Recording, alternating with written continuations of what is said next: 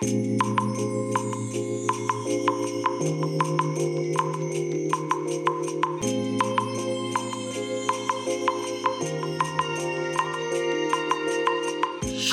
おはようございます。本日はですね1月14日土曜日でございます。車の中の気温は13.1度ですね。えー、天気は雨となりましてまあ今日はそんな関係でねえー、夜間のねこの何て言うんでしょう晴れてる時と違ってですね地上の熱がねあの雲雨雲のおかげでねこの何て言うんでしょうコーティングされてるような状態になってですねえー、その関係なんでしょうね。これ、ここまで暖かいのがですね。いやまあそういう意味ではね、快適なんですけども。ねいや、実は今ね、あの、メガネをね、かけてくるのを忘れてまして。いやいやいやいやいや、ほんと、3階まで登ってね、またも、あの、戻ってくるってこの往復がね、結構きついですね。ああ。ええー、まあ相変わらずね、あの、頭痛の方がひどくてですね、まああの、朝方、やっぱりね、頭痛で目が覚めて、でもね、7時ぐらいにはね、なんか頭痛がね、収まってきてね、まあ、まだね、えー、収まったと言っても完全に治ったわけではなくてですね、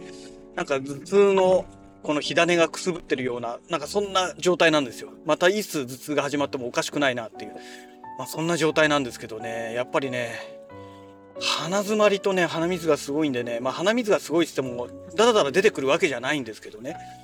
あのこの鼻の奥というか口の奥というかねそこをね鼻水が流れていく感覚があるわけですよ。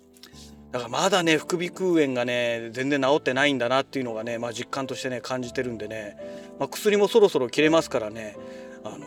ちょっとまたクリニック行ってね薬処方してもらわなきゃいけないななんていうね、まあ、そんな状態なんですけどもえーと、それでですね、今日はね、今日はっていうかもう今朝ですね、ものすごい大きな、ちょっと私の環境の中で進展がありまして、まあ、以前からね、あのー、この、フレッツ ADSL ですね、えー、NTT の ADSL 回線が、まあ、今月1月31日をもってサービス終了するということでね、まあ、これもう何年も前からアナウンスされてたことなんですけども、まあ、今までね、何の対処もしてなくてですね、まあ、どうしたものかということで、えー、何日か前のラジログでもね、えー、フレッツ光クロスというのをね、サービス申し込みをしたはずなんですけども、あの、利用動向を受けたまりましたみたいなね、なんか、なんだろう、そんな感じのね、えー、メールが来てですね、要は、私が住んでる自治体っていうかこの地域がね、えー、全域サービスエリアになってないんですよ。一部提供エリアになってまして、まあおそらくなんですが、それから何の連絡が NTT からないということは、多分サービスエリアから外れているんだと思うんですよ。うん。だから、まあ、利用希望ということで受けたまりましたけども、あの、ね、サービスエリアが提供開始されたら連絡しますね、みたいな、多分そういうことなんだと思うんですよ。ねえ、もう、だから、まあ、もう、ダメだなと。で、それ以外のものをね、6000円ちょっと払ってね、なんか使うのもどうかなっていうのもめんどくさいなっていうのもあってですね、どうしようかなって、まあ、ちょっと思ってたわけなんですよ。ねえで、今日もう14日でしょ？あと、まあ、半月しかないわけですよ。で、どうしようなんてやってましたら、今朝ですね、まあ、フォロワーさんからね、あの、ダイレクトメールでね、いつもね、あの、いろんな話がね、DM で来るんですけども、えー、そんな中でですね、あの、スターリンク、イーロン・マスクの会社ですよね。あそこがね、まあ今日本国内でもね、衛星による、その携帯電話とかのサービスをね、えー、まあ KDDI が窓口になってるみたいですけど、えー、そういったものをね、えー、まあサービスを展開してるという話はね、なんとなく耳には入っていたんですけども、えー、全然私知らなかったんですけどね、まあ興味がなかったっていうのもあってですね、あのー、通信もね、やってるらしいんですよ。で、しかも、その、KDDI が窓口ではなくて、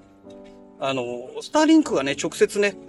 まあ、販売、サービス受付をやってるということがね、えー、今日知ったんですね、今朝ですね。その DM でもって知りまして、あ、そうなんだと思って。で、しかもね、なんかね、衛星の通信なのに、100メガ BPS から300メガ BPS ぐらいのスピードが出るらしいんですよ。その代わりですねあの通信がやっぱりちょっと不安定なところがあってブチブチ切れることがあるというお話と、えー、それとあとはあのピーイングですよね、えー、それの反応がねやっぱりねちょっと遅いらしいんですよ。え、通通常の固定回線と比べるとね1.5倍ぐらい遅いのかな？なんかそんな感じでしたねあの検証されてるね、えサイトなんかの情報を見ますと。でまあそんなお話があってですねいや待てよとでも、我が家のね、えー、ドコモのホーム 5G ルーターですね。えー、これで使うと大体40メガ BPS から、まあ、50メガ BPS。ですごく快適に動くなって言っても60メガ BPS 出るかどうかなんですよ。で、それがね、100から、まあ、300出るということであればですね、まあ、仮に最低100出るんだということになりましたら、いや、これもう全然早いわけじゃないですか。我が家の環境の中で比べたらね。で、問題は、以前から出てます、あの、ウェブサーバーですね。サーバーを置いたとき、自宅サーバーを置いたときに、あの、グローバル IP アドレスが割り当てられるのかどうかっていう、そこの部分なんですよ。で、そこもね、検索してみたらね、どうやらグローバル IP アドレスが割り当てられるっぽいんですよ。まだね、本当朝ちょこっと調べたデートなんで、あの、本当にどうなのかっていうところが確証まで取れてないんですが、どうも、あの、あるその検証サイトで見ると、グローバル IP アドレスになってるっぽいんですね。ただ当然ね、今後ね、変わってくる可能性は十分あり得るわけで、だからちょっとそこがね、どうなるのかっていうのがまだまだわからない部分はあるんですけども、まあ一応そんな感じなんですよ。で、じゃあ料金の方はどうなのと。えっ、ー、と、初期コストがね、7万いくらだか、以前はですよ、して、えー、月額1万2000いくらだかかるっていうね、まあちょっとね、普通の人じゃまず手が出せないような金額なんですけども、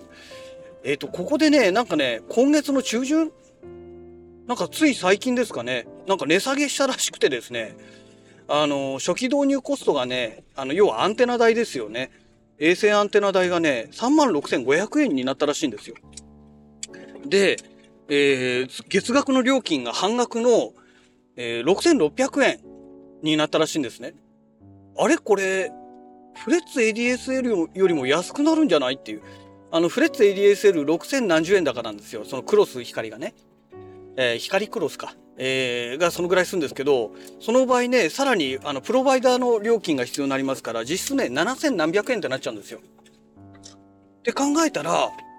え、全然安いじゃんっていう話になってくるわけですよ。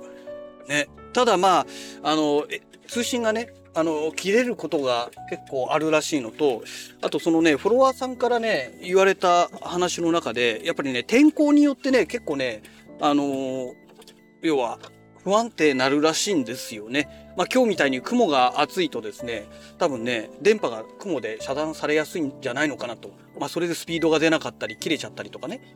えー、それからあとは、まあ、今回その半額にしたことによって私みたいな人がね、ADSL 回線使ってた人とかがですねじゃあもう光回線工事して何やって面倒くさいからもうアンテナ立てるだけでいいんだったらそっちの方がよくねって言ってね流れていく可能性がね十分考えられるわけですよ私みたいにねギリギリまで何の対処もしてなかった人がね。で考えるとね今後ねまあ料金下がったこともあってね大量にね流れてくるんじゃないかと。でねあの携帯電話もそうですよね。あの定額料金で使い放題とかやると大体ねスピードがどんどん遅くなると。それと同じように、えー、スターリンクの、えー、その個人向けのね、えー、サービスもね遅くなるんじゃないかと。で特に衛星ですからじゃあ回線がいっぱいになっちゃったから遅くなったから、えー、追加投資しようと設備投資しようとしてもね、まあ、気軽に衛星なんか打ち上げられないじゃないですか。というところがあるからあの遅くなったら遅くなったっきりになっちゃうんじゃないのっていうね懸念があるということなんですよ。まあその時はその時でねまたその時考えればいいかと。でその頃にはあの光ファイバーの回線もねあのなんだろう今多分 ADSL からの移行組の人が大量に殺到してて多分すごく待たされると思うんですよ。多分ね1ヶ月1ヶ月じゃまあ当然無理で2ヶ月でも無理なんじゃないのかなっていう下手すると半年待ちとかねそういうお話になるかもしれませんのでまあそれがね一巡した頃に光に最悪ね乗り換えてもいいのかなとは思ってるんですね。でまあそんなわけでですねとりあえずポチりましたというお話ですね。えー、ですからまあこれがねいつ届くのかっていうのはまだ分かんないんですけどねまあ今朝ポチったばっかりですから、まあ、これがねねいつ頃届くのかまあ今日土曜日ですからまあどんなに早くたってね、えー、月曜日受付の発送が例えば早くて火曜日。でまあ火曜日発送すればね水曜日には届くだろうというね。えー、なので今度の、まあ、私の火水休みの時には受け取れるんじゃないのかななんて、まあ、思っているんですけども、まあ、果たしてねどんな感じになるのかなと思うんで。またねこのスターリンクのね、えー、この衛星関係のね話、えー、進捗具合分かり次第ですね、えまたこのラジログの方でねお話をさせていただければと思います。はい。皆さんこんにちは。こんばんは。お疲れ様でございます。えー、ようやくね、本日のお仕事も終わりまして、今ね、えー、郵便局に来てですね、郵送物を出して、まあこれから帰るところなんですけども、いやー今日もなんかやたらと大変でね、で、あのー、去年の9月だったかな、あの、宅建士の講習会がありまして、え、宅建士って言ってね、宅地建物取引士っていうね、まあ不動産のこの資格ですね、え、これがないとね、あの、いろいろとできないことだらけになってしまうんですよ。で、まあそれのね、資格のね、5年間が有効期限になってますので、まあ5年を迎えるので、えー、まあ講習会受けなさいと。で、まあそれを受けることによってね、5年また延長できるという、まあそういう制度になってるんですけども、まあその講習会っていうのがね、もう朝早くから始まってね、えー、で、夕方までぴっちりやるんですよ。で、ね、横浜市内は、まあ私神奈川県内住んでますからね、横浜市内の人なんかは横浜でやるからいいんですよ。港未来の近くなんですけどね、でやるからいいんですけども、私みたいにね、神奈川県でも西部の方に住んでる人間から言わせればね、そのね、宅建協会のその神奈川県のなんだっけな、神奈川会館っていうのがあるんですけど、まあ、そのホームまで行くのにね、もうどんだけ朝早く行かなきゃいけないんだよって、まあそんなお話があってですね、まあそれで大変っていう、まあ意味なんですけどね、朝5時、5時にはもう出てましたからね、家をね。はい。まあまあまあまあ、そんなわけでね、まあこ、その講習会の中でですね、えー、売り主がね、宅建業者だった場合、まあ、この場合にはね、えー、昔で言うとこの貸し担保責任、今契約不適合責任ってなってるんですけども、えー、2年以内のものは追わなきゃいけない。で、2年を経過したもの、引き渡してから2年を経過したものは、えー、まあ、責任を負わないよっていう、負わなくてもいいよっていうね、えー、そういった条文を書いたら有効ですよっていう、まあ、そういうお話なんですけども、その時にね、ちょっと私がね、うる覚えしてたっていうのがあってね、えー、2年以内に通知したものに限っては、えー、貸担保あその契約適合責任を負わないっていう条文は NG ですっていうふうになんかそういう認識があってですね。で今回ね契約書作っててね、まあ、重要事項説明書作ってて文面作る時にあれ2年以内で通知だと NG っていやこれじゃあどういう風に表現すればいいんだろうと思ってね散々調べてですね。でその去年の9月のねその講習会の時のテキストとかも全部開いてね結局もう全部見直してですね。でその当時のねあの録音してましたのでその録音したデータもねもうガチャガチャガチャガチャ聞きながらやってましたらやっぱりね私の勘違いで2年以内の通知だった通知2年以内に通知しなかった場合には不適合責任っていうのは、えー、負わなくていいよっていうのがまあ法律的に有効だってことが分かりましてああそうだよねと思ってねちょっとびっくりしたんですけども。本当焦りました。えっ、ー、と2年以内に請求をしなければならないって言った場合が NG ですよっていう。通知をすればいいだけであって請求は当然ね通知した後に請求ってことになりますからあの請求は2年を経過してもいいよということなんですね。まああの一般の皆様にはねもうどうでもいいお話かもしれないんですけど ちょっとそれでね今日ねもう夕方からねもうテンパってましてねいや本当とりあえず解決してよかったと思ってね 今ほっとしてるんですけども。はい、えー、それでね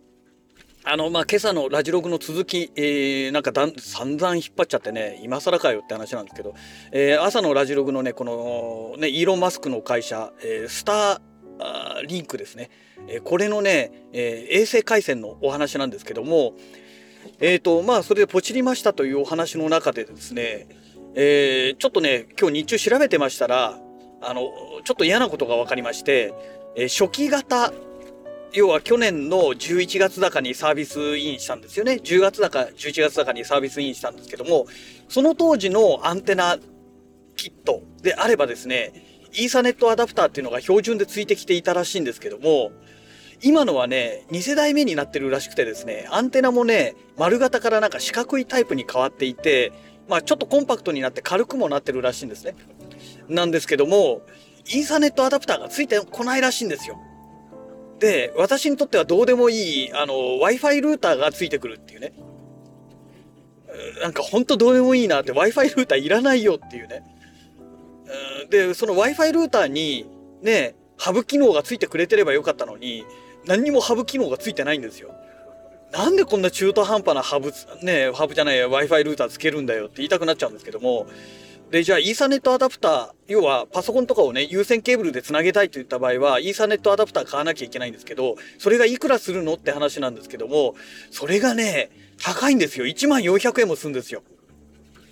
でもそれがないとパソコン繋げられないので、もうしょうがなくね、またポチりましたよ。だから3万6500円プラス1万400円の出費っていうね。なんか、なんだかんだでなんかすごいかかっちゃったなんて5万円近くかかっちゃったなっていうオチなんですよね。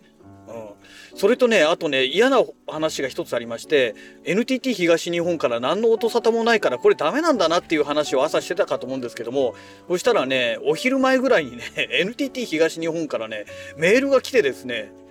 今更みたいなねも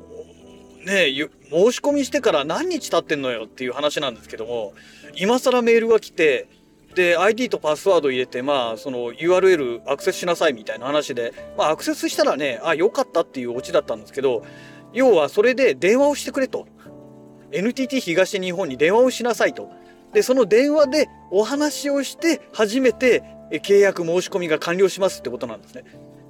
あじゃあ良かったと思ってね。だからこのままスルーしとけば契約申し込みにならないからねバッティングしないで済むなと思ってね。まあ、とりあえずそういう状況になったので、まあ、NTT 東日本の方はね、まあ、しばらくちょっと放置しようかなと思ってるんですよ。というのが、このスターリンクの方がね、一応30日間は無料なんですね。まあ、イーサネットアダプターは無料にならないと思うんですけども、36,500円の方は無料になるみたいですから、まあ、使ってみてダメだったら返品して、で、その時にね、あのー、この NTT の方をね、最悪それから頼んでもいいかなと。で、それまでは、まあ、フォーム 5G ルーターもね、残しとけばいいかなと思ってるんですよ。ね、そうしないとネット回線が全部なくなっちゃいますから、まあ、その間はね、しょうがないので、自宅ルーター、自宅サーバーの方はね、まあ、休止するしかないかなと。で、実際問題今何できてるってわけでもないので、ただ動かしてるだけの状態ですからね。だからまあまあまあ、これはもうそのまま放置するかと。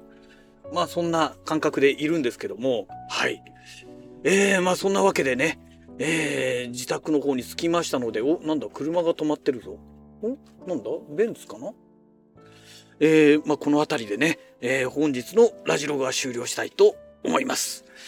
それではまた。